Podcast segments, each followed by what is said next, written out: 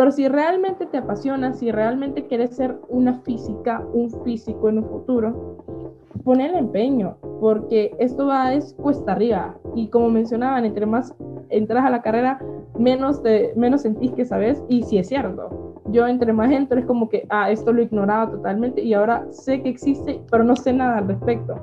Y es como ponerlo en una montaña hacia arriba. Entonces vas a vas escalando a la montaña y decís, ah, voy a llegar hasta aquí. Pero luego ves hacia abajo y ves un gran camino. Y luego ves hacia arriba y ves otro gran camino. Entonces, ah, bueno, quiero seguir subiendo.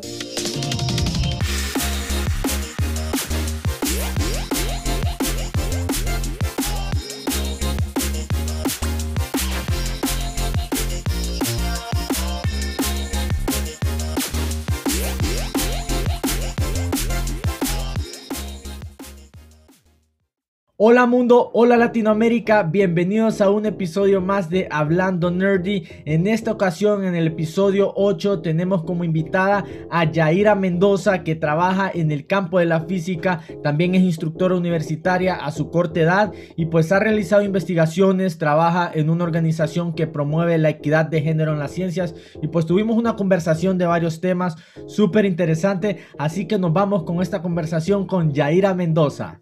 Este episodio de este podcast es traído por Academia Techie, nuestra plataforma de cursos introductorios de tecnología para adultos. Conócela en nuestra página web www.nerdypunk.com. Hola a todos, bienvenidos a un episodio más de Hablando Nerdy.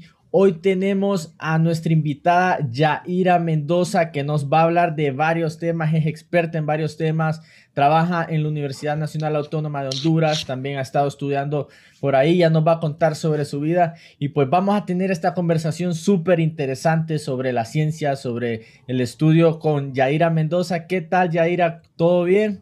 Sí, muy bien, buenas noches. Yaira, queremos comenzar preguntándote para que te conozcan algunas personas, los que te conocen deben estar felices de verte aquí en el episodio, pero para los que no te conocen, eh, si nos contás cuál, es, cuál es tu experiencia, contanos sobre, sobre en, qué, en qué trabajas, cuál es tu puesto y, y, contanos sobre eso antes de que empecemos a hablar un poco de tu vida cuando estabas más joven, más niña, ¿de dónde viene la pasión por la ciencia? Entonces, contanos un poco sobre vos, Yaira, para que te conozcan nuestro público. Bueno, eh, mucho gusto. Mi nombre es Yaira Mariel. Nací en un pequeño pueblo aquí de Honduras, un pueblo cafetalero llamado El Paraíso, ¿verdad? Sí, bien orgullosa de mi pueblo. Y pues tengo 22 años. ¿Por dónde podría empezar para hablarles un poco de cómo mi inclinación a la ciencia? Pues no es algo con lo que nací, podríamos decirlo. Eh, me ha gustado estar siempre como en ciertas áreas, estar ahí jugando en todo. Y de niña, en realidad me apasionaba más la literatura. Me sigue apasionando, pero era más fuerte mi, inclinación hacia la literatura. Me encantaba leer y todo ese tipo de cosas, pero sentía una gran, eh, bueno, era súper fanática de dos programas y yo creo que ahí es donde empiezan a hacer eh, esa semilla para la ciencia que son El Mundo de Bigman, ese científico de bata verde y el pelo súper alborotado, y uno que se llamaba Tracy McBean, que era una niña inventora. era todo lo que encontraba, lo empezaba a armar.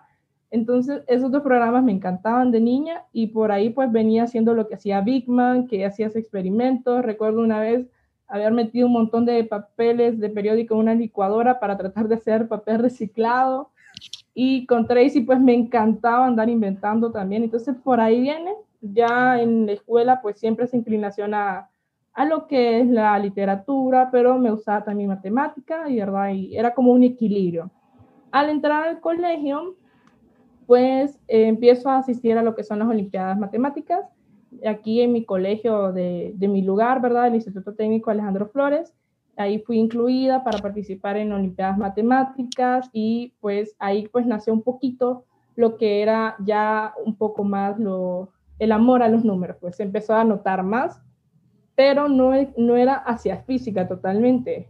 Y ya en mis cursos de, bueno, en mi curso de bachillerato, la profesora Sandra Hernández fue la que me dio como ese empujón y me caminaba como empujando, así que mire, lea esto, yo sé que a usted le puede gustar física, eh, usted podría hacer esto, y me llevaba a ferias científicas y ella que, que explotaba esa parte de mí en física.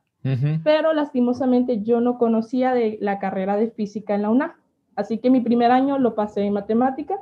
Conocí personas que estudiaban física y pues ahí fue como que mm, me quiero cambiar de carrera. Y ya cuando mi segundo año fue una decisión bastante difícil, bastante complicada de tomar porque era como que me cambio o no me cambio de carrera, qué me espera y pues fue la mejor decisión, es de las mejores de las decisiones más importantes en mi vida.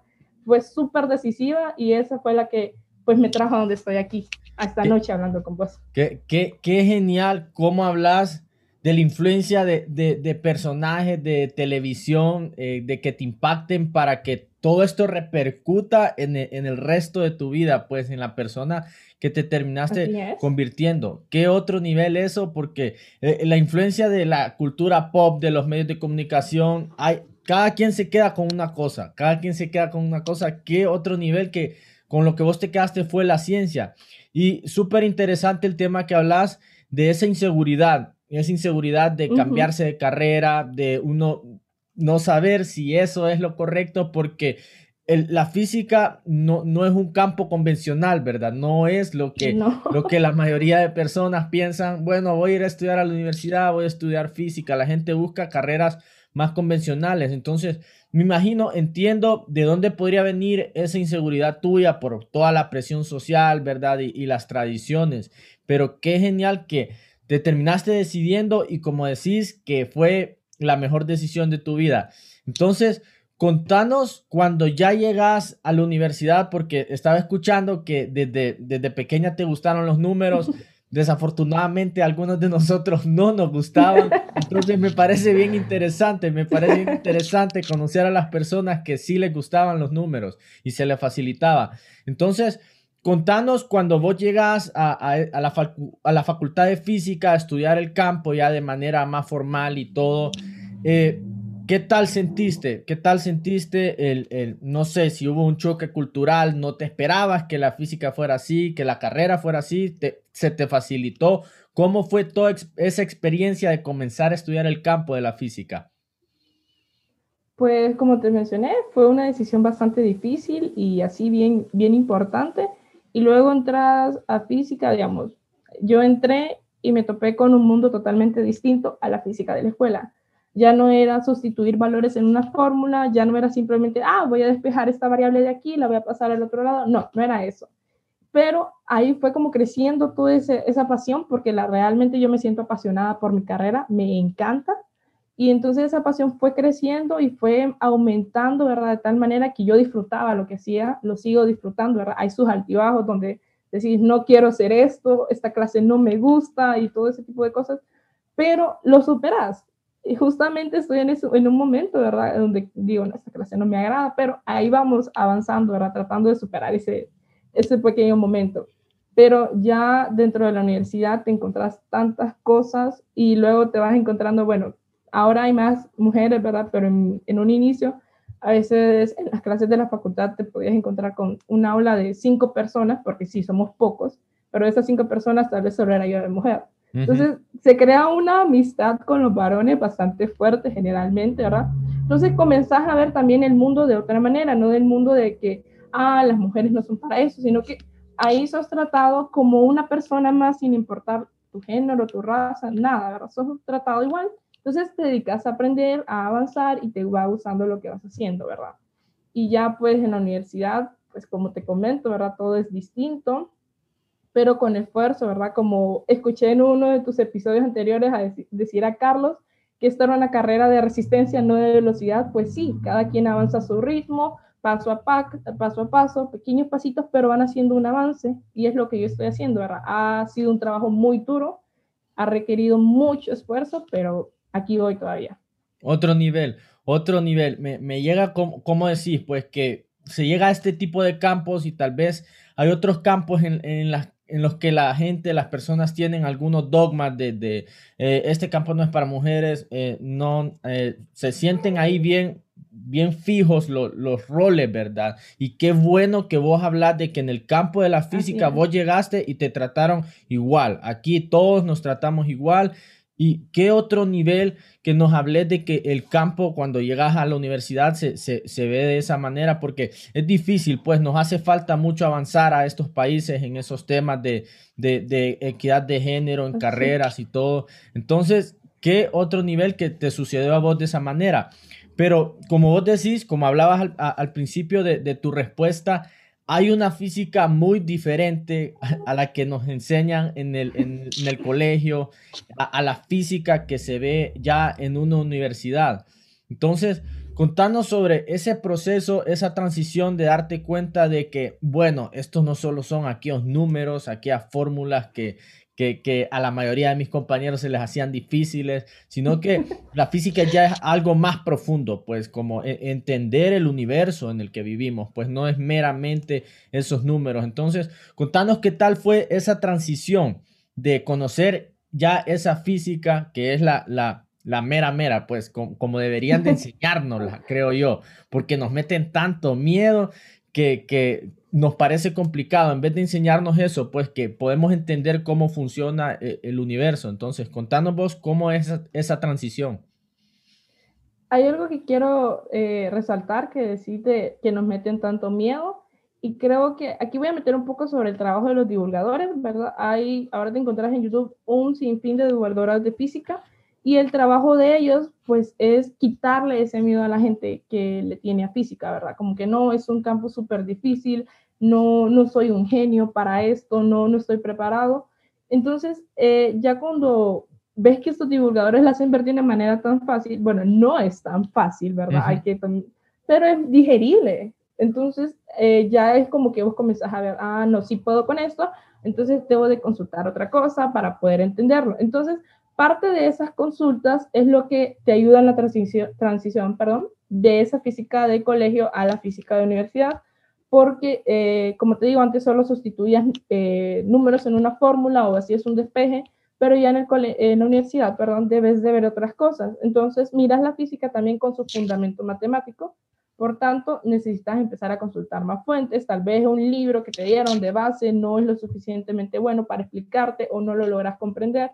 Por eso empezás a consultar y eso ayuda bastante. Yo siempre he dicho, no se queden con una fuente de que le dan en la clase, sino que pues vean más, eh, tal vez hay un otro libro que les van a explicar mucho más fácil o va a ser mucho más claro. Entonces, eso ayuda bastante en esta transición, ¿verdad? Empezar a consultar y pues forma un buen hábito que es pues no quedarse con una sola respuesta, sino que pues corroborarla en otros lugares y eso es parte de un buen físico, ¿verdad? Estar como leyendo y, e informándose siempre. Otro, otro nivel, otro nivel. Y contanos un poco, Yaira, porque no sabía, al principio dijiste que tenés 22 años y pues ya con 22 años y que eh, ya estés de instructora en el laboratorio de física de la universidad, contanos sobre esta experiencia de, ya estar ahí enseñándole a otras personas cómo es esa, esa relación eh, con los alumnos. ¿Vos sentís que eh, es difícil enseñar la física, la gente, cuál es la apertura de la gente? ¿Sentís que la gente viene preparada desde el sistema educativo tradicional de abajo o las cosas deberían ir cambiando un poco en cuanto a cómo se enseña la física? Sí, deberían de cambiar bastante porque el sistema educativo en en esa parte pues está formando eh, estudiantes acostumbrados a solo hacer tareas, no se preparan para exámenes, no, no se dan cuenta de que pues digamos, googlean la tarea, la encontraron, solo la copiaron y ese es un problema, pues, porque no están comprendiendo lo que copian. Y es algo que se está dando ahorita con toda esta parte de la virtualización, ¿verdad? Es una gran desventaja, pues el estudiante puede googlear todo lo que le pidan y lo encuentra. Entonces, desde esa parte es muy deficiente. Se debería de hacer una fortaleza, digamos, con control de lectura, que el estudiante comprenda lo que está leyendo, ¿verdad? Pero eso ya es un tema bastante aparte. Lo de trabajar con, bueno, 22 años y comencé a ser instructora eh, cuando tenía, pues, sí, 21, porque empecé el año pasado.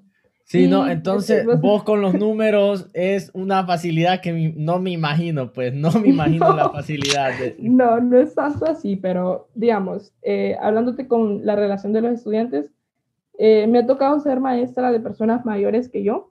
Eh, pues la ventaja es que estás trabajando con universitarios y pues los universitarios de cierta manera ya somos maduras, maduros, perdón, somos unas personas que ya pues han madurado en toda su etapa de vida. Entonces, no hay una falta de respeto, que es lo que podría haber, ¿verdad? Puedes como llegar a, a relacionarte con más confianza con tus estudiantes. Por ejemplo, yo trato de hacer eso. Eh, tal vez cuando me están haciendo una pregunta, trato de hacerles algo como que no se vea tan serio para que ellos también se sientan en confianza de preguntar sin miedo a un rechazo o como generalmente dicen, a un boche, ¿verdad? Pero no hay ninguna falta de respeto. También yo siempre he dicho de que, pues más que aprender de manera como es leyendo y todo eso, aprendes enseñando. Yo aprendí a enseñar porque no sabía si realmente podrían captar lo que yo les estaba diciendo, si me estaban entendiendo. Entonces, todo eso vas aprendiendo, pero también hay muchos conceptos porque, bueno, yo he dado laboratorios de físicas generales de, pues, de las carreras de ingeniería, de astrofísica, de física en general, ¿verdad? Y hay muchos conceptos que a uno se le oxidan, los olvida o cualquier cosa, entonces es bastante bueno pues aprender de esa manera, enseñándolo, porque digamos, yo tenía una duda en algo, ¿cómo se los puedo enseñar? Empezaba a leer y ya decía, ah, así me van a poder comprender y yo también recordaba conceptos. Entonces es una enseñanza pues de las dos, de los dos lados, es una ganancia de ambos lados también. Por completo, por completo. Yo entiendo de lo que estás hablando, de que hay conocimientos que uno se oxida, pero cuando los le empieza a transmitir, uno los mantiene ahí, constantes, constantes, constantes, como decimos, en la punta de la lengua, porque los está enseñando. Entonces, a uno no se le olvidan esos fundamentos en un montón de campos. En cualquier campo, en realidad, la enseñanza te da esa facilidad. Y pues contanos, ahorita que mencionas el tema de la, astro, de la astrofísica, eh, ¿cuál fue esa transición? Porque hay unos que se quedan solo en la física, ¿verdad? ¿Y de dónde viene esa, esa, esa pasión, ese llamado para estudiar específicamente el tema de astrofísica? Estuve leyendo que has, hecho ahí varias investigaciones, has hecho varios, varios trabajos, ya vamos a platicar un poco de eso, pero contanos ¿Cómo llegas al, al, tema de la astrofísica? Si fue una influencia de uno de esos personajes famosos de la televisión también, o fue cuando ya llegaste a la universidad que dijiste me empezó a traer este tema. Pues como te mencioné, ya en la universidad me di cuenta de física, ¿verdad? Pero para graduarte de la licenciatura de física en, en la Universidad Nacional Autónoma, ¿verdad? Necesitas tener una orientación en un tema. Mi orientación es astronomía y astrofísica. La carrera pues tiene orientaciones en, en pues radiaciones, física teórica, energía, bueno, un sinfín de, de orientaciones. Pero en un inicio, así como cambiando también, eh, yo quería la orientación de energías, lo, porque me gusta bastante ese tema de energías renovables, todo eso del tema de lo sustentable, ¿verdad? Me agrada bastante, pero eh, llegando a una clase que se llama Elementos de Física Nuclear, me tocó hacer una exposición sobre un tema que es fusión nuclear. Y pues leyendo de fusión nuclear me di cuenta que las estrellas pues producen su combustible, o es, decir, su comida para seguir viviendo de la fusión nuclear. O sea, comienzan con átomos de hidrógeno, con incluso protones, empiezan a, a unirlos, por así decirlo, y pues en esa unión van haciendo átomos más pesados y así sucesivamente. Y me encantó ese proceso. El proceso en específico me parece pues súper genial y dije yo, yo quiero ver la aplicación de esto en el mundo. Y pues lastimosamente eh, la fusión nuclear no es un proceso natural de la Tierra. Se puede llegar a, simular. Costa Rica hace un tiempo pues logró hacer un pequeño reactor de, fusión nuclear, ¿verdad? Pero todavía no se ha llegado a tener plantas de eh, energía nuclear por fusión, como son las que hay de fisión, ¿verdad? Que no son, no son lo mismo. Entonces yo dije, pues entonces si no hay aquí en, en el mundo, ¿para qué se utiliza? Y ahí es cuando ya empecé a ver de las estrellas, empecé a ver, digamos, de que eh, todo este el proceso de, de, fusión nuclear les ayuda pues a ir evolucionando algún tipo de estrella y fui como medio leyendo un poquito, pero súper superficial, nada eh, técnico. Y pues llegó un maestro y me dijo así como que saque la orientación. Y yo, yo voy a impartir la orientación, pero solo si un grupo de estudiantes la pide, ¿verdad? Y ahí sí fui eh, consiguiendo como compañero, así convenciéndolos de saquemos la orientación en astronomía, en astrofísica, saquémosla. Y junto a eso vino que me invitaron, pues la fundadora del capítulo de Suiza en Honduras me invitó a formar parte, ¿verdad? Antes de que lo fundara, estaba buscando personas para poderlo fundar. Y entonces fue como que en un año se vinieron varias cosas al mismo tiempo que me relacionaban con astronomía y astrofísica y yo dije, bueno, voy a probar de nuevo, voy a ver qué tal, si no, pues me puedo sacar la, la otra orientación, no es obligatorio quedarse en una. Y ya adentro fue como que, aquí me voy a quedar, esto es lo que me gusta. Y totalmente ahí decidí, y al igual que como te digo, la decisión que tomé allá en mi segundo año fue excelente también, porque aquí estoy ya con muchas oportunidades, se me han dado en esta área, que yo no creí que fuese tan extensa.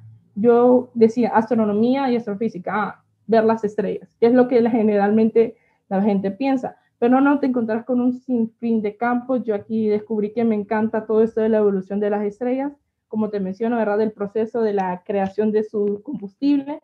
Y también otro campo que es la radioastronomía. Y todo esto pues me va, me ha ido encantando y aquí estoy gracias a todas esas influencias que sucedieron en un solo tiempo. otro nivel, eso pasa. A veces uno se mete en un campo, no cree que le va a empezar gustando tanto ese campo, se mete como por accidente, esas cosas pasan y pues así, así es la vida.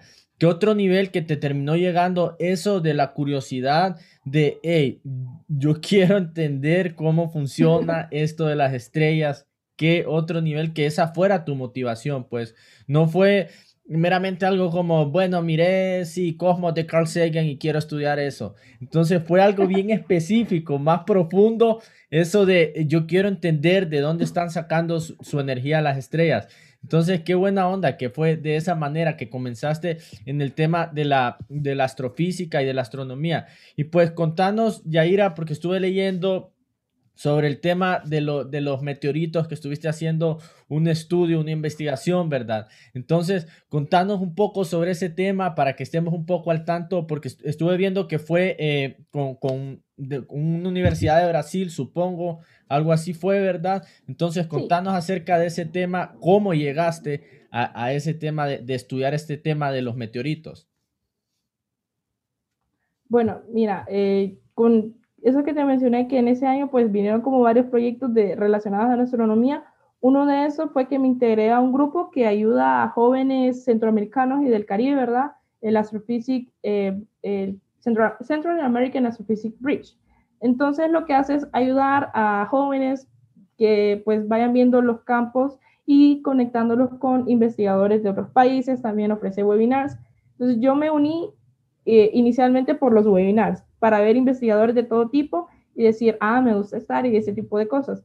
Pero luego ellos, eh, como un año de haberme unido, creo, publicaron que iba a haber eh, una oportunidad de una pasantía remota, que esto es como más eh, centralizado en conectar estudiantes con profesores de otras universidades, no solamente de América, sino que también han habido profesores de Europa y otros tipos de, de universidades, ¿verdad? Y otros lugares.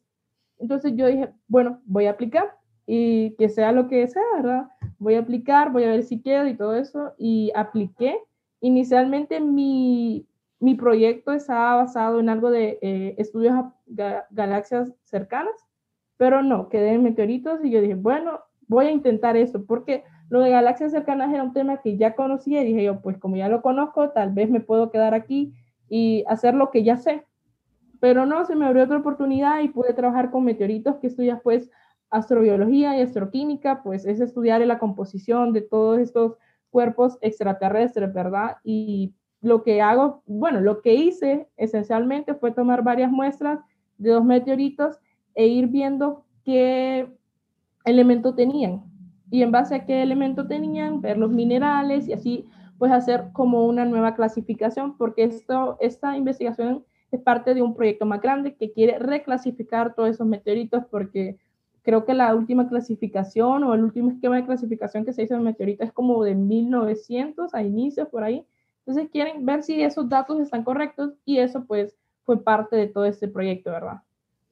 Entonces, contanos un poco sobre cómo es todo este tema de los meteoritos, porque me, me parece impresionante que hablé de eso, de cómo están compuestos ¿Cómo funciona la mecánica? Porque aquí sí estoy en cero, no, no sabría cómo, cómo preguntarte, pues, ¿cómo funciona? Eh, te, mandan unas muestras o, te mandan algo por internet o mandan algo a la universidad? ¿Cómo se analizan ese, ese proceso de analizar las muestras y todo? ¿Cómo funciona? Pues nosotros, como es una pasantía remota, nos enviaban como trabajos. No podíamos estar ahí en vivo haciendo un análisis de las muestras, ¿verdad? De los pequeños meteoritos, o bueno, unas muestras pequeñas, sino que nos enviaban como los resultados que salían del laboratorio y era como que, bueno, analícenlos, aquí tienen el programa, aquí tienen esta literatura que les puede servir. Y lo primero que hice y lo primero que me mandaron a hacer en realidad fue, léase estos capítulos para que sepa qué va a hacer. Y no eran capítulos así como que detallaban el proceso, no, eran capítulos sobre meteoritos. Y ahí pues entendí que la clasificación de los meteoritos, que bueno, de dónde podrían venir y todo ese tipo de cosas. Existen tres tipos de meteoritos, ¿verdad? Son rocosos, metálicos y mixtos, pues los mixtos son una mezcla de los rocosos y los metálicos, ¿verdad? Y ahí vas viendo como sus, sus, clasificaciones, todo, ¿verdad? Y eso fue lo primero que me pusieron a hacer, leer, saber qué iba a, a ver en esas muestras. Y luego después de eso, pues me enviaron muestras. Y es como que aquí está el programa, así funciona, vea qué resultados y nos tiene que mostrar qué resultados le están saliendo. Y ahí pues comencé a hacer los análisis, eh, comencé a ver qué elementos, porque eso era lo primero, qué posibles elementos existían en cada muestra del meteorito. Eh, como te mencioné, son dos meteoritos y eran como que habían cuatro archivos por cada uno y había que estar haciendo pues la lista de elementos, luego estar haciendo como, eh, hacer una lista y luego hacer un ajuste. Y del ajuste pues salían los posibles elementos de la lista que había seleccionado en un inicio. Y luego pues hacer listas de elementos. Después de eso me mandaron a leer sobre minerales y luego es como que, ¿y por qué sobre minerales? Dije yo. Y no, y es que basándose en los elementos que uno encuentra, pues vas a ver qué tipo de minerales hay y puede deducir de dónde vino el meteorito. Generalmente los meteoritos que caen eh, aquí en todo el mundo pues son del cinturón de asteroides que está entre Marte y Júpiter, o sea, son que se desprenden y terminan en la Tierra, pero los meteoritos que estaba analizando son metálicos, por tanto venían del núcleo de un cuerpo padre, ¿verdad? Que así se le llama, y no se sabe a ciencia cierta de dónde vienen, porque pues los meteoritos fueron encontrados allá por 1908, 1986 creo, no recuerdo, entonces son muy viejos como para saber de dónde vinieron pero notaba, la, eh, al saber que son metálicos, nos, nos decía que venían de un núcleo, que eso era fijo, venían de un núcleo. Y luego, pues ya sabíamos, dependiendo de los minerales, pues cómo estaba su composición, cómo se podrían clasificar y, y eso lo hacían, ¿verdad? Y también estaba como la comprobación de ese procedimiento al trabajar con las imágenes del microscopio de barrido electrónico, que lo que hace es mostrarte como una serie de imágenes por colores y te dice, ah, este color corresponde a hierro y este pues corresponde a silicio y es como una comprobación, podríamos decir. ¿Qué, qué otro nivel? Me, me, parece increíble todo el proceso de cómo se analizan las muestras, cómo hablar de, de, de, esto de los microscopios y entender eso, porque yo personalmente no sabía que había varios tipos de meteoritos, unos podían venir de un lugar, otros podían venir de otro. Y qué interesante cómo nos explicas ahí cuál es esa mecánica del análisis de los materiales y todo. Pero, ¿qué, qué otro nivel que pudiste trabajar con, con esta gente de, de manera, eh, de manera remota? Y contanos un poco, porque esto es lo que ha, ha, venido a cambiar el mundo, ¿verdad? El trabajo de manera remota. Entonces, contanos sobre un poco de esa mecánica de hacer investigaciones científicas ¿Cuáles son los retos de hacerlas de manera remota? ¿Sentís que te gusta más cuando haces las cosas eh, en el campo, en el laboratorio, en la universidad? ¿O, ¿O, sentiste que hubieron cosas que se facilitaron en este proceso de hacer investigaciones de esta manera? Pues esto de las investigaciones remotas, mm, a pesar de la virtualización de todo este 2020 y ya pues comenzando el 2021, no es algo nuevo porque, bueno, no siempre los científicos o, bueno, no siempre las personas pueden estar en el laboratorio. Por ejemplo, eh, la profesora Melissa Cruz, que es docente de la UNA, ¿verdad? Ella trabaja con muestras del CERN que son enviadas. Ella no, no necesariamente está en el CERN, sino que se las envía y ella comienza a hacer investigaciones. Entonces, esto no es nada nuevo, pero sí es nuevo para estudiantes, porque generalmente es como ya personas con sus maestrías, con sus doctorados, comienzan a hacer investigaciones eh, remotas y luego, pero, pero estudiantes no. Entonces, eso es como una nueva puerta para todos nosotros, ¿verdad? Porque te das dando cuenta de cómo es investigar no es nada fácil porque como te menciono hay que leer, hay que estar haciendo trabajo, son horas de, de trabajo sentado en una, bueno en mi caso era sentado en una computadora haciendo análisis o leyendo sobre todo ese tipo de cosas, pero al final tiene su, su resultado y para mí fue bastante gratificante, pero como te menciono, eh, no es nada nuevo, solo para estudiantes sí, pero sí es un gran reto. Otro nivel, otro nivel porque sí, yo, yo me imaginé que, que ese tema de que otras personas que ya tienen más experiencia y todo, como decís que otro nivel lo de, tu maestra, que le, le mandan las investigaciones de allá para que ella verifique datos y todo. Pero este tema de que es nuevo para estudiantes es súper genial, pues porque lo vino a empujar la situación, pues las necesidades, las limitaciones de la pandemia. Y qué bueno que se abrió esa oportunidad para que ya los estudiantes pueden empezar a trabajar de esa manera. Y contanos un poco, ya vamos a regresar un poco al tema del espacio para que hablar de, una manera un poco más, más profunda del tema del espacio. Contanos un poco acerca de Suiza. Explicarle a los que nos escuchan eh, de qué eh, trata esto, eh, hace cuánto se forma, cuáles son los fines de, de este proyecto, de esta organización. Bueno, eh, se formó exactamente en agosto de 2019, es relativamente nuevo. Y pues eh, es una asociación, los fines es un capítulo, ¿verdad? Es una sociedad. Y los fines, pues, es la inclusión de mujeres. En el principio de todo esto mencionaste de todas esas influencias de, de cultura pop o incluso maestros que yo he tenido, ¿verdad? Para llegar hasta donde soy. Pero aún en este tiempo, bueno, en mi tiempo, ¿verdad? De niñez no sabía de científicas. No tenía idea de que había mujeres trabajando en física o específicamente trabajando en astrofísica o en astronomía. Entonces, a eso también nos dedicamos, a mostrar ese lado femenino, por así decirlo, a esa mujer de la ciencia, ¿verdad? De la ciencia natural, ¿verdad? Como es física y todo eso, a mostrarla para que más niñas o jóvenes también creen un referente y sepan, ah, digamos, eh, yo quiero estudiar eh, de agujeros negros y venís y te encontrás que una mujer dirigió como esa parte de esa operación, ¿verdad? O venís y decís, ah, yo quiero trabajar, a mí me inspira bastante Jocelyn Bell, ¿verdad? Porque es del área de radioastronomía, ah, yo quiero trabajar en radioastronomía.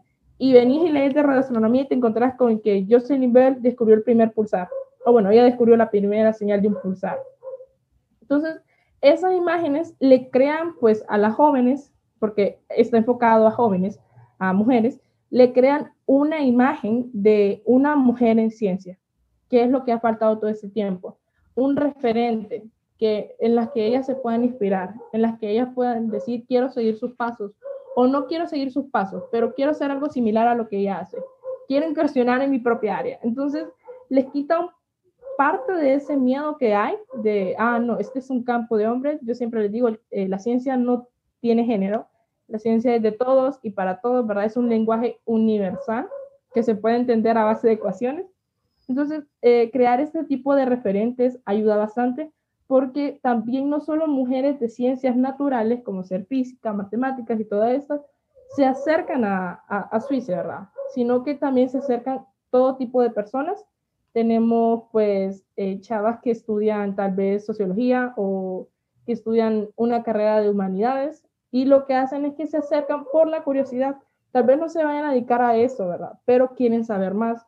Entonces también está abierto para todo tipo de, carreras, por así decirlo, pero no solo para mujeres, porque eh, también esto eh, se tiene que trabajar en conjunto con pues, los hombres que ya han tenido como esa, ese papel, ¿verdad? Esa figura ya bien dominante en ciencia, se tiene que trabajar con ellos porque, como te mencioné, esto no es de hombres ni de mujeres, esto no tiene género. Entonces ya decir, no, las mujeres vamos a trabajar aparte, es pues hacer lo mismo que se ha hecho antes de excluir a cierto grupo. Por eso mismo tampoco Suiza es como que se cierra a no aceptar hombres, porque esto pues es un trabajo que se va haciendo de los dos. Y aquí pues la idea es crear más referentes, crear también más inclusión, quitar esas barreras de género y hacerle ver que la mujer pues puede hacer tanto como quiera con tal se esfuerce y tenga pues esa disciplina. Sí, otro nivel porque como decís, la cultura pop no nos ha vendido esa idea de que, de que eh, eh, la mujer sea una figura dominante en la ciencia, en estos temas de astronomía, eh, en temas de investigación. Y pues e, es una lástima, pues, porque como vos decís, no es desde hace 10, 15 años que hay mujeres en la ciencia, vienen desde hace décadas, cientos de años, han, han habido mujeres investigadoras que hicieron grandes descubrimientos, hicieron grandes inventos. Y pues el, problema ha sido ese, pues el problema ha sido eh, un problema de, divulgación, de, eso de que los medios eh, tradicionales de todas las eras no, han, no le han dado ese, ese valor a la mujer en, en, el campo de la ciencia. Pero ¿qué otro nivel que están trabajando con Suiza para promover eso con las, con las chicas jóvenes, con las chicas jóvenes para que miren que existen, pues, que son mujeres de carne y hueso, justo como ellas, y ellas pueden seguir ese camino. Si nos contás ahí un poco, los invito a todos a seguir la, página de, Suiza Honduras. Eh, Suiza también tiene capítulos en otros países, ¿verdad, Yaira? Sí, así es. Eh, bueno, Suiza se creó en Estados Unidos, Ajá, y contanos qué significa eh, Suiza para, para que estemos todos claros ahí, para que lo vaya conociendo más personas. Ok, eh, Suiza es Society of Women in Space Exploration, o sea, Sociedad de Mujeres en Exploración Espacial. Como su nombre lo dice, es pues invitar a las mujeres a la exploración espacial, ¿verdad? Todas estas ciencias espaciales. Entonces, es para que nos quedara un poco claro porque cualquiera diría como, bueno, ¿qué es, qué es eso de Suiza? ¿Por qué se llaman Suiza? Eh, eh, son unas siglas, es un nombre abstracto. Entonces, por eso quería hacerte la pregunta, porque te pregunté sobre la organización, pero no aclaramos qué significaba. Pero ahí ya queda claro. Y pues, ¿qué otro nivel el trabajo que están haciendo? Yo personalmente estuve viendo eh, las redes sociales, toda la promoción que tienen, de que eh, hablan de mujeres del extranjero, de las que han sido más famosas, pero también hablan mujeres de, la, realidad, nuestro entorno inmediato, que están estudiando estos campos, que ya tienen experiencia en estos campos, que han logrado varias cosas en estos campos. Entonces me parece genial la iniciativa y como decís, que no se cierran, pues no, no se van por el, el lado extremo de decir, ¿saben qué? No queremos trabajar con hombres vamos a hacer esto nosotras solas porque como decís, la ciencia es para todos. Entonces, vamos a ver si nos contás, porque hablas del tema de, de, la, de promover esto con las jóvenes, pero eh, también me imagino que con los jóvenes, con los niños. ¿Por qué crees vos cuáles son las razones de que vayamos creciendo y perdamos esa imaginación, esa curiosidad por la ciencia? La mayoría, pues la mayoría creo que sucede, creo seguramente vos lo has notado, de dónde viene e, esa pérdida de la fascinación por la ciencia y de que las personas cuando ya crecen no terminen estudiando tanto estos campos como los otros, como hablabas al principio, que llegabas a, un aula y tal vez habían cinco personas que no son, no es el número que se ve en otras carreras. Entonces, ¿cuáles crees vos que son esas razones para, para que para que se pierda esa fascinación por la, por la ciencia? Bueno, creo que una sería el miedo. Pues todavía está ese, ese pequeño temor a, las ciencias puras, a las ciencias naturales, ¿verdad? Decir, ah, no, no nací con un talento para matemáticas, no nací con un talento para física, pero ese miedo se puede quitar siempre y cuando, ¿verdad? La persona le apasione, le guste esa área, pero no es necesario haber nacido con un talento. No es como decir, ah, desde, desde pequeño tiene una estrella marcada en su frente que va a estudiar eh, matemática, va a ser físico, va a ser una física. No, no necesariamente. Muchas veces el talento se puede formar siempre y cuando tengamos disciplina y perseverancia. Y creo que es más importante en este tipo de carreras eh, que el mismo talento, ¿verdad? Porque, digamos, estás en una carrera como esta que venís y hay frustraciones, hay momentos donde estás súper estresado y vos decís, ah, voy a tirar la toalla aquí, ¿ok? Si vos sentís que no es tu área, que no, no estás preparado, no estás listo para pasar todas estas situaciones de estrés, ¿verdad? Porque hay que trabajar, eh, aprender a trabajar bajo estrés. Entonces, sí, está bien, no continúes. Pero si realmente te apasiona, si realmente quieres ser una física, un físico en un futuro, pon el empeño, porque esto va es cuesta arriba. Y como mencionaban, entre más entras a la carrera, menos, de, menos sentís que sabes, y si es cierto. yo entre más entro es como que, ah, esto lo ignoraba totalmente y ahora sé que existe, pero no sé nada al respecto. Y es como ponerlo en una montaña hacia arriba. Entonces vas, a, vas escalando a la montaña y decís, ah, voy a llegar hasta aquí. Pero luego ves hacia abajo y ves un gran camino. Y luego ves hacia arriba y ves otro gran camino. Entonces, ah, bueno, quiero seguir subiendo. Entonces muchas veces nos enfocamos en lo que nos falta, pero no en lo que hemos recorrido. Y eso mismo es como un incentivo, ¿verdad? Para todos estos jóvenes que dicen, pero no puedo llegar a hacer esto porque no soy bueno en ciencias, no soy buena en ciencia. Entonces es como que, no, pone empeño, pone trabajo, ponete así como que a trabajar y a decir, yo quiero esto, yo voy a estudiar esto. Pero muchas veces eh, ignoramos esa perseverancia y solo nos quedamos con que el talentoso, el genio, así tiene que ser. No, eso es una de las razones por las que yo creo que Muchos pues se alejan de este campo y otro también, como he mencionado bastante, son los referentes. En Honduras aún se cree, ¿verdad?, que física no hace nada. Creo que también todas esas investigaciones remotas sirven para abrirle pues esa visión a, a, los hondureños, estudiantes de física, que se puede trabajar desde Honduras, no necesariamente salir al extranjero. Lo ideal sería salir porque empezás a conocer pues física de otros países, trabajas con más personas y conoces cada día más profesionales que están tan preparados y pues eso sería lo ideal, pero también se puede hacer desde casa, también se puede hacer desde, este pequeño país, ¿verdad? Entonces, eso es una de las bastantes, bueno, de las metas bastante que son muy importantes, que es mostrar pues que en Honduras se hace física y se puede seguir haciendo siempre y cuando pues cuente con personas que quieran pues trabajar en esta área. Y luego, ¿qué otra cosa te podría mencionar? Pues creo que esas son las, las que yo diría que dicen como alejarse a, los jóvenes de esta área. Sí, otro nivel, como decís, esta es la era de la información, cada quien se puede convertir en lo que quiera, pues solo hay que estirar la mano y ahí está en el internet, pues ahí está en el internet lo que quieran estudiar, lo que quieran aprender.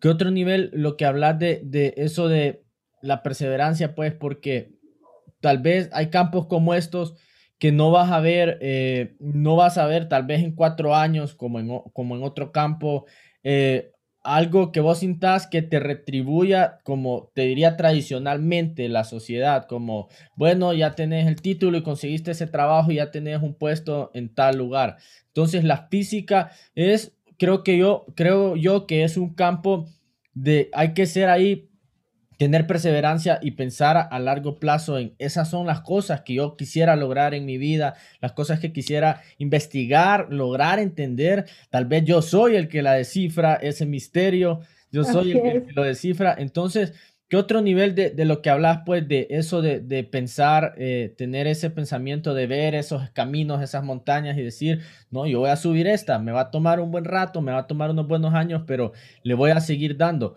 Porque nos han enseñado eso, pues no, no, nos han metido en la cabeza es una sociedad de pensar a corto plazo y resultados rápidos y, ya lograr las cosas rápido. Pero lo de la física, como decís, la ciencia, es algo que toma ahí ser persistente, seguir ahí trabajando y trabajando por años para encontrar esos logros, pues ese logro, esos estatus dentro del campo. Y pues contanos un poco, Yaira, sobre cuáles son eh, esos proyectos o, eh, ese tipo de cosas que te fascinan del espacio. No sé, hablando vos de manera abierta, ¿cuál sería eh, esa, no sé si será una misión espacial o una investigación que están haciendo en una universidad ¿Cuáles son esas cosas que te fascinan de todo esto que ha sido un boom en los últimos años, verdad? El tema del espacio, se había perdido esa fascinación eh, de lo que había hace muchos años, muchas décadas, y ha estado regresando por personajes famosos como Neil deGrasse Tyson o Elon Musk, quien sea, han promovido el tema del espacio. Entonces, contanos vos qué ha sido lo que más te gusta, lo, que más, no sé, tal vez te gustaría trabajar en un proyecto de ese tipo. Ok, pues eh, viajar al espacio no es algo que me emocione. Realmente no, no siento que sea algo. Me emociona cómo todo eso evoluciona de que, eh, pues desde el 69, que el hombre pues puso el pie en la luna y todo ese evento. Me emociona cuando las personas salen al espacio, pero no creo que sea para mí, porque es disciplina, es como tener aquel, eh, aquella capacidad de resistencia y yo sinceramente no, no me miro como una viajera espacial. Me voy a quedar desde la Tierra haciendo investigaciones, a eso me voy a dedicar. Entonces, pero me gusta bastante, eh, pues más que eh, todo ese tipo de cosas espaciales, me gusta estudiar la vida de las estrellas, como lo he mencionado, me gusta también la caracterización, el tipo de estrella, digamos, poder tomar una estrella si eso fuese posible, como enfocarme en una estrella y es la que voy a estudiar toda mi vida, me voy a dedicar a esta estrella solamente. Eso no es posible. Porque con tantas, eh, porque solo enfocarse en una. Pero me gusta eso, eh, poder caracterizarlas, poder ver su evolución, porque las estrellas evolucionan, la mayoría. Las, la mayoría de estrellas en el cielo pues forman parte de algo llamado que es la secuencia principal, entonces comienzan como una nube de, gas y se van contrayendo hasta comenzar a ser una estrella como tal. Nuestro Sol es una estrella súper común, parte de la secuencia principal. Y pues imagínate si aquí hay un sol, pues allá en otro lugar hay otros miles de soles y pues estudiarlos y ver por qué son tan diferentes o por qué, digamos, este sol específicamente tiene vida. Entonces me gusta eso de, de poder estudiar, pero desde aquí, desde, desde nuestra tierra, ¿verdad? No, no me gustaría salir. Eso no, no sería lo mío, pero sí, me gusta estudiar bastante las estrellas, su caracterización, su evolución, y más que estudiarlas, creo yo que pues hay que observarlas también, porque bueno, es parte de estudiarlas, y ahí es cuando viene la parte de radioastronomía que me ha empezado a encantar, y es porque pues uno tiene una visión, pues el ojo humano pues ya tiene su espectro de color al que va a poder, bueno, el espectro visible era el que uno puede ver, pero la, el área de radioastronomía te muestra una nueva parte, eh, todas esas ondas que no son visibles al ojo humano, pues ondas de radio, se pueden captar y pues poder ver, digamos, una cara diferente de todas las estrellas que ya se habían visto, tal vez algo que no había sido descubierto, por ejemplo, pero eso es parte como un complemento. Eh, digamos, yo voy a tomar datos de ese telescopio a radio y lo voy a estudiar y eso es lo que yo quiero hacer. Entonces, es un conjunto quiero dedicarme a, radioastronomía y también a astrofísica estelar, que es pues todo esto de las estrellas. Entonces es un conjunto. Y el tema de, radioastronomía está desarrollado en, estos países centroamericanos o toca moverse a, a, donde tengan infraestructuras más avanzadas, Yaira? Pues tocaría moverse. Aquí en el área centroamericana no hay como ni especialistas como tal, creo, pues Costa Rica eh, cuenta, perdón, con un hub que es como una extensión de, un instituto de radioastronomía en Estados Unidos y Honduras también tiene uno, pero no es como que cuenten con un super radiotelescopio que los estudiantes pueden llegar y hacer sus observaciones. No, tocaría salir. Creo que esa parte, el ideal sería Chile. Ese sería como el lugar de ensueño. Es, es, el obvio, es el obvio para, para un latino o para creo que personas de cualquier lugar del mundo, pues por toda la infraestructura que, que tienen en este tema de, lo, de los radiotelescopios. Entonces sí, creo que me imagino pues que esa debe ser una de, de las cosas que tenés en tu lista para chequear, trabajar en Chile y, y, y investigar con estos equipos súper avanzados. Y contanos, Yajira, Yaira, perdón, eh, sobre el tema de los temas que mucha gente le gusta hablar o cuando le quieren preguntar cosas a, una física, a un físico. Eh, vos que hablas del tema de las estrellas, de cómo nacen, de la estructura de todo eso, el entender el universo. ¿Cómo crees vos? Porque están todas las teorías, cada quien puede creer en la que quiera, ¿verdad? Aquí no, no, vamos, no vamos a adentrarnos en esos temas, pero ¿vos crees que hay vida? ¿No hay vida? ¿Cuál es tu sentir acerca de tu conocimiento técnico? Si existen esas posibilidades o no existen de que haya vida más inteligente o la vamos a encontrar no tal vez no inteligente en Marte o en una de esas lunas de, de Saturno o, de Júpiter, algo así. Contándonos vos cuál es tu sentir de este tema que a algunos les puede parecer polémico, pues, pero la pregunta, la pregunta se tenía que ir en este podcast, se tenía que ir. Ok, las dos respuestas me dan miedo, porque si hay, ¿por qué no la hemos encontrado? Y si no hay, ¿por qué estamos solos? Entonces, ninguna de las dos eh, son respuestas que, que me agradarían saber.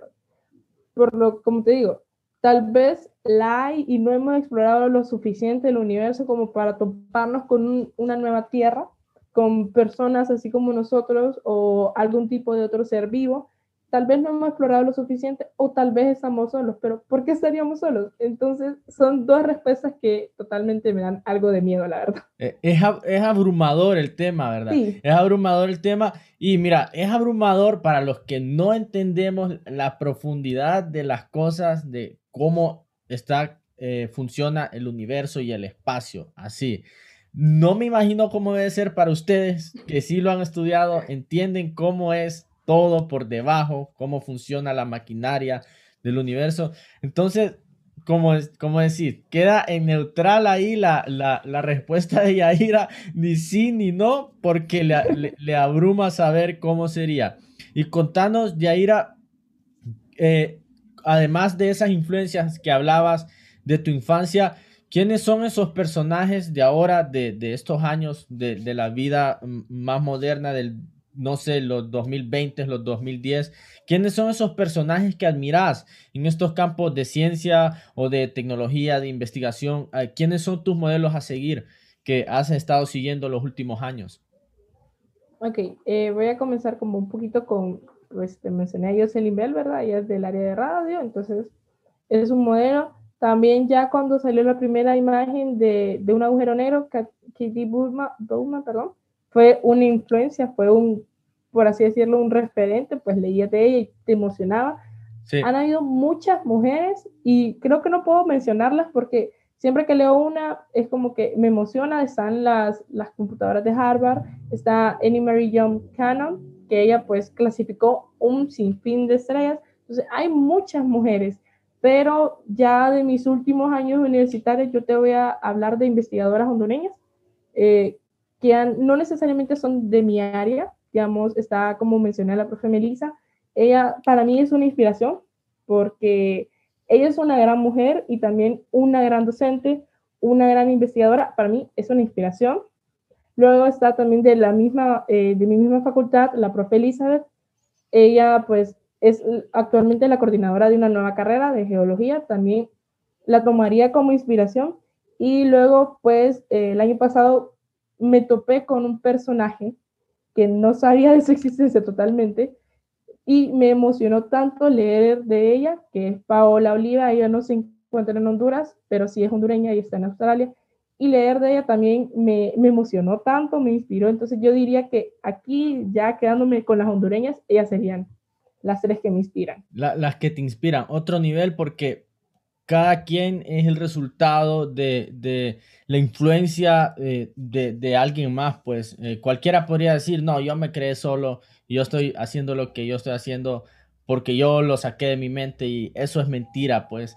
Todos estamos parados sobre los logros y la inspiración de otras personas, pues entonces, ¿qué otro nivel que vos reconozcas así las que están, en, eh, están más lejos, como esta chica, la, la que salía con la foto del agujero negro y el montón de discos duros para, llegar hasta ese punto? Y también hablas de las de, las de tu entorno inmediato. Entonces, ¿qué otro nivel que, que, que las reconoces de esa manera?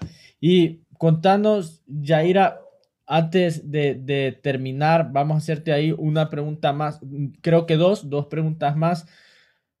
¿Cómo crees vos que resolvemos ese problema? ¿Cuál es tu sentir de que el sistema educativo tradicional le mate esa curiosidad a los niños por temas como la física? ¿Qué crees que está sucediendo? Eh, mostrarla solo en libros hace falta una clase interactiva o tener laboratorios. Yo recuerdo que mi colegio es técnico, entonces generalmente íbamos a laboratorios de química o a laboratorios de física, donde tal vez había un experimento, pero nos llenaba de curiosidad de usarlo. Entonces hace falta eso. Pues también se podría hacer ya una vinculación, se podría decir, con estudiantes universitarios que se encargaran pues de llevar la física que experimentos a colegio, ¿verdad? Eso ya es como un plan bien idealizado pero la curiosidad se mata eh, en los libros. Para jóvenes digo yo que es en los libros, porque muchos en el colegio no logras comprender un fenómeno solo con ecuaciones, tenés que verlo para que tu cerebro, tu mentalidad, todo lo visualice, porque no tenés esa capacidad que ya está en la universidad de visualizar cosas. En el colegio, pues los jóvenes son más de, visión, más de, estar viendo, de, ver para creer, ¿verdad? Entonces necesitan como un par, esa inspiración. Sí, eh, entiendo, entiendo lo que decís de que se le está matando la imaginación pues a, los muchachos, no hay maneras prácticas bonitas de enseñarle estas temáticas, solo se les va y se les tira un montón de números en batería que los abruman. Y tal vez si le enseñaran a los muchachos más jóvenes que esta es la manera de entender dónde vivimos, el, lugar donde vivimos, el universo, de una manera más filosófica, diría yo, más espiritual, más profunda, tal vez mucha más gente tendría curiosidad por estos temas de la física. Y pues para cerrar, contanos, Yaira, cuáles son los sueños de Yaira, hasta dónde quiere llegar Yaira, cuál es, cuál es tu, tu visión acerca de seguir estudiando todos estos campos de la física, sus eh, lo que está dentro, lo de la astrofísica, lo que hablaba de los radiotelescopios. ¿Hasta dónde quiere llegar Yaira Mendoza? Ok, va a sonar bien ambicioso, pero quiero volverme un referente de todas estas generaciones. Quiero decir, eh, como que, ah, yo quiero que alguien diga, yo quiero ser como Yaira, algo así. Pero para eso, pues, debo de cumplir muchos sueños que están antes o muchas metas. O sea, tener un posgrado o un doctorado, todo ese tipo de cosas. Entonces, yo quiero, eh, en síntesis, seguir estudiando, seguir investigando, eh, seguir sabiendo, aprendiendo. Y eso es lo que quiero en síntesis. Quiero también eh, ser, aparte de un referente, quiero ser una ayuda para nuevas generaciones, como ser, digamos, un docente al que, una docente al que se pueden abocar y decirles, yo quiero investigar con usted, quiero que me, quiero aprender con usted algo por el estilo. Entonces, quiero eso, seguir estudiando, capacitarme y poder transmitir todo lo que yo hago o lo que he aprendido. Y quiero ser un referente. Otro nivel, otro nivel, como decís, no importa, pues esa es la respuesta que creo que deberíamos de dar todos, pues quiero ser un referente, por muy ambicioso que suene, pues, porque nos han enseñado eh, eh, no sé, pues yo no he vivido en otros países aquí cercanos latinoamericanos, solo en este, pero nos han enseñado a no te la creas mucho, no te, no, no, no te, no aspires a hacer cosas tan, tan grandes, aspira a conseguir lo que, lo que es lógico, lo que es alcanzable, pero lo que te van a decir es no te loquees mucho, te estás bloqueando mucho.